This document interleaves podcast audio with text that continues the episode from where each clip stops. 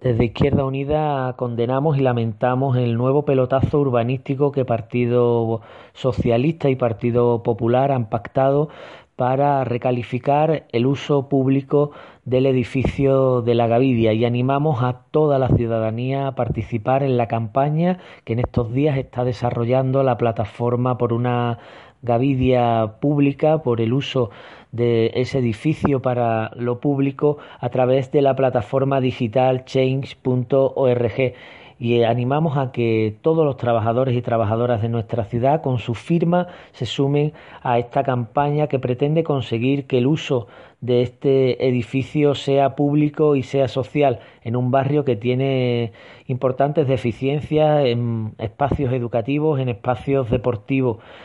También eh, desde Izquierda Unida exigimos, reclamamos que este antiguo edificio de represión franquista, la antigua comisaría de la policía, albergue un lugar destinado a la recuperación de la memoria democrática. Por tanto, este acuerdo que ha alcanzado el gobierno del Partido Socialista y el Grupo eh, Popular nos parece que incumplen los compromisos adquiridos por el gobierno del Ayuntamiento de Sevilla para promover eh, un uso